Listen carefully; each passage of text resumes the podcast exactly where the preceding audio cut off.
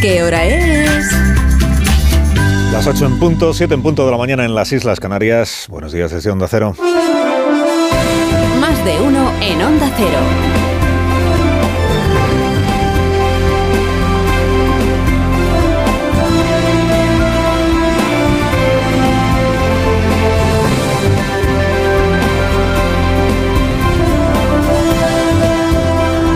Bienvenidos a una nueva mañana de radio. Estrenamos el 26 de enero del año 2023, 12 horas después de que en la Plaza Alta de Algeciras un individuo de 26 años atacara con un machete y matara al sacristán de la iglesia de Nuestra Señora de La Palma, Diego Valencia, después de haber herido a un sacerdote el párroco, el padre Antonio Rodríguez en otra iglesia, y antes de intentar dirigirse a una tercera parroquia con intención pues, seguramente de agredir también a, a quien allí se encontrara. ¿no?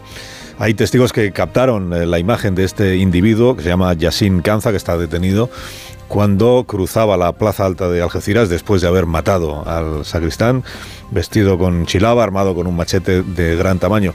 Hay algunos documentos sonoros que se van conociendo, que se van difundiendo, o de personas que enviaban notas de voz a otras personas contándoles lo que acababan de ver en la Plaza Alta, o de personas que asistieron incluso a los, a los sucesos en alguna de las iglesias. Por ejemplo, esta nota de voz que le envió a una amiga, una vecina que presenció lo ocurrido en la plaza.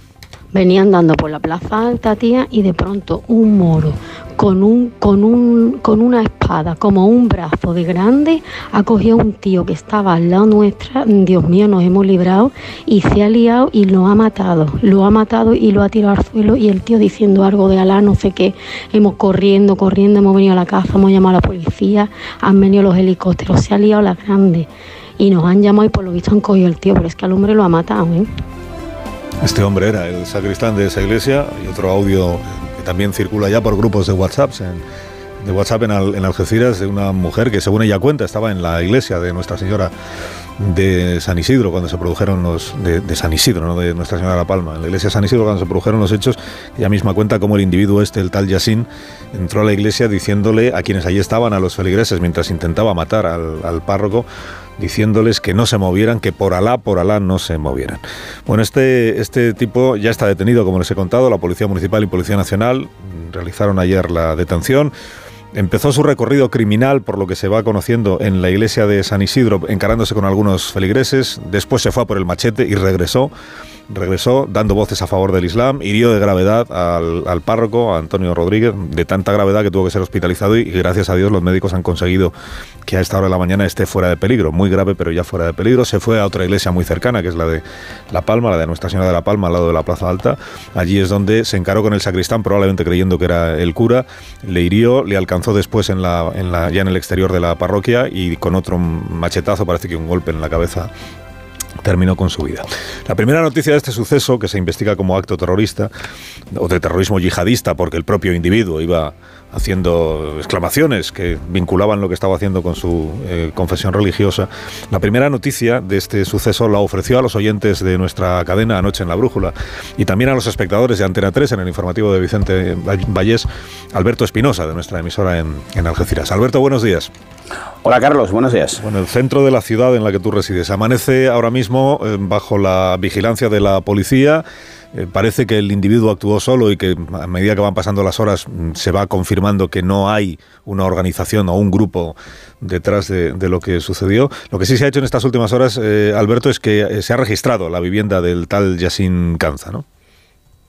Sí, como tú bien has descrito, la situación fue así, desde las 6 de la tarde en la capilla de San Isidro, una de las eh, que más feligreses se congregan en la lectura, porque ahí es donde está la imagen del Medina Celi, la más venerada en esta ciudad, empezó a tocar la Biblia, la sacristana, eh, de nombre Ima, lo echó, tuvo algún que otro altercado, luego discutió con el padre Antonio Rodríguez, le aceptó esa puñalada que ha provocado la intervención quirúrgica durante la madrugada y luego, bueno, pues lo que tú has descrito, ¿no? Bajó a la palma y desgraciadamente pues mataba a Diego Valencia. La policía nos ha confirmado en estos últimos momentos que no parece que haya nadie ya sin cansa, no tenían eso. Y eso sí, se han llevado material de su domicilio que está siendo analizado porque la Policía Nacional no descarta ya retomamos la comunicación con Onda Cero Algeciras, la Policía Nacional que sigue con la investigación, con la investigación que dirige ya desde el punto de vista judicial la Audiencia Nacional por la, se ha producido un, asesinato y se ha producido un, eh, eh, un, ataque con resultado muy grave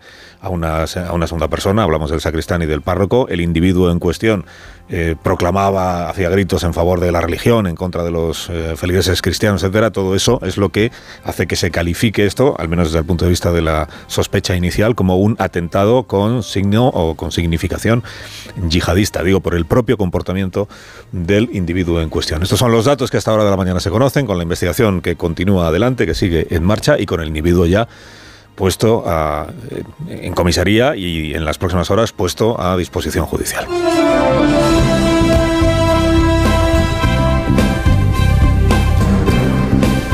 Bueno, hay temas y temas. Hay temas en los que al gobierno de España le gusta presumir de llevar la iniciativa y, europea y hay temas en los que prefiere ir un poquito al rebufo, ¿no?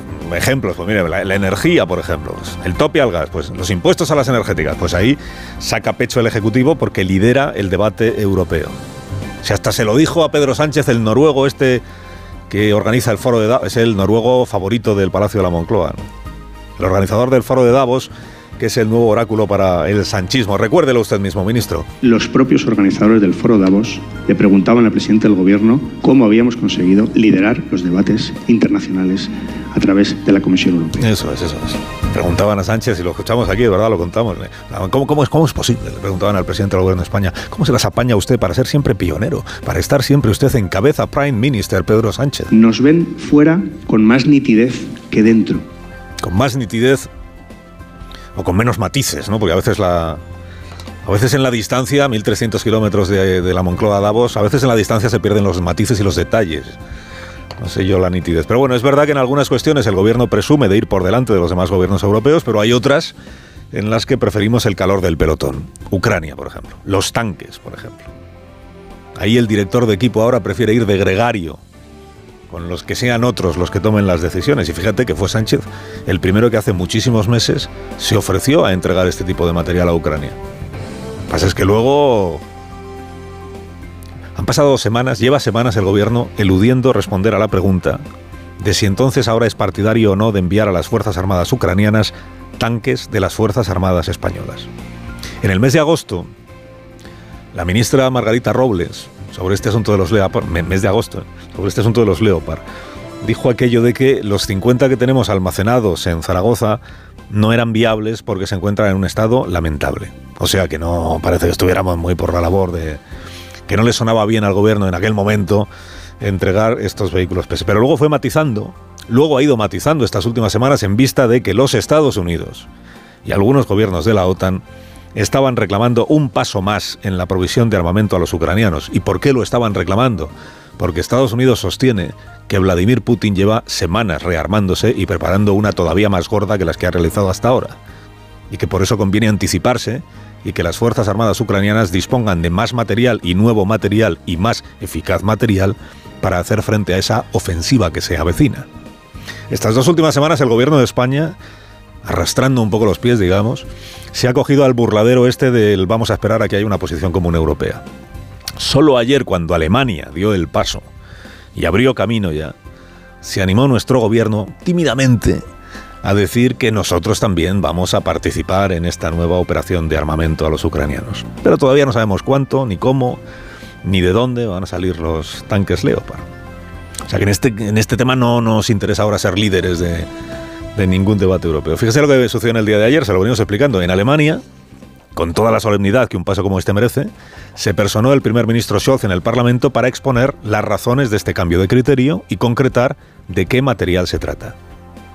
En España, en ausencia de comunicación oficial del presidente, que ayer estuvo ocupado pues en otras cosas relativas a su agenda, embajadores por un lado, el partido de ajedrez por otro, en España lo que, lo que hubo fue una declaración mañanera de un ministro que no es el de Defensa ni el de Exteriores, es el ministro al que le toca hablar sobre todo y responder de todo, que es el ministro de la Presidencia, Félix Bolaños, vicepresidente en realidad a todos los efectos.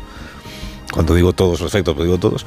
Una declaración del ministro Félix Bolaños en un desayuno informativo en el que se encontraba por la mañana, en el que vino a confirmar que sí, que España también. Y en cuanto a los detalles más concretos y más técnicos de cuál va a ser la aportación de España, esta misma mañana la ministra de Defensa va a dar cuenta y creo que ella lo podrá explicar con, todo detalle. O sea, sale el ministro de la presidencia, bueno, sale, le preguntan y entonces él dice, eh, ya después va a salir la ministra, ya saldrá ella a explicar con todo detalle. Normalmente es la ministra de Defensa la que anuncia ella misma sus comparecencias, pero ayer le fue anunciada. Y va a salir la ministra de Defensa. ¿Dónde va a salir la ministra? Luego resulta que no, es una comparecencia de la ministra de Defensa, sino un, eh, iba a decir un canutazo, bueno, una declaración con un, a la agencia F. O sea, la agencia F le envía un micrófono para que diga lo que tenga que decir y lo dice. Pero en lo que dice no hay ni detalles concretos, ni detalles técnicos de ninguna clase sobre ¿Qué es lo que dice la ministra? Pues que se está viendo a ver qué es lo que se hace. Por tanto, actuaremos siempre en esa coordinación con los aliados, todo lo que sea necesario y haga referencia a envío de, de, leopards, a entrenamiento para la utilización de esos leopards, ayudar también en el sostenimiento y en el mantenimiento. O sea que no. que en realidad no lo tenemos todavía decidido. O tenemos decidido que hay que hacer algo, pero no sabemos exactamente qué.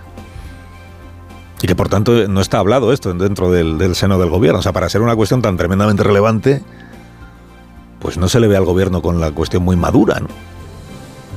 Y desde luego ni con prisa ni con muchas ganas. Entonces, ministra, ¿tenemos Leopard disponibles para entregar a los ucranianos o no tenemos? España es verdad que tiene Leopards, pero eh, la inmensa mayoría de los que tienen y podrían en su caso ser entregados eh, necesitan una, una puesta a punto. Algunos otros están en un estado lamentable. Unos sin puesta a punto, otros en un estado directamente inservibles. ¿Y entonces? Dice, no, están buscando a ver qué... aún no se ha decidido en realidad qué es lo que vamos a hacer. Hombre, muchas ganas de significarnos en este asunto de los tanques no parece que en este momento tenga el gobierno de España. Desde luego hay una parte del gobierno que es la otra, la de Podemos, que lo que no tiene es ganas de que se, signifique el gobierno de España en la entrega de ningún tipo de armamento a Ucrania. Ni una, ni una ametralladora, ni mucho menos un tanque. Yone Belarra invoca a los expertos para advertir de que los Leopard provocarían una respuesta muy peligrosa de Rusia. Podría tener una respuesta imprevisible y muy peligrosa por parte de Rusia. Muy peligrosa. Entiéndase, aún más peligrosa que todo lo que Rusia viene haciendo desde hace 11 meses. Tenemos, por tanto, la parte morada del gobierno en oposición total al envío de armas a Ucrania. La parte socialista del gobierno en una posición un poco tibia con este tema de los tanques y con matices entre ministros y rivalidades. Y, y luego tenemos a Yolanda Díaz, que es la tercera parte de este gobierno. Yolanda Díaz que huye del tema Ucrania como si le quemara las manos y que ayer despachó una pregunta muy directa que es, usted está a favor o en contra de enviar tanques? Con una descripción de cosas sabidas. Lo que estamos viviendo es un salto cualitativo en bueno, una posición armamentística que causa enorme preocupación en la sociedad española y en la sociedad europea. En efecto es un, es un salto cualitativo, sí. Y en efecto, claro, como salto cualitativo que es, pues genera una, una preocupación. Pero ¿está usted a favor o está usted en contra de...? Hay periódicos que hoy dicen, se desmarcó de Pedro Sánchez. Hay periódicos que dicen, se desmarcó de Podemos.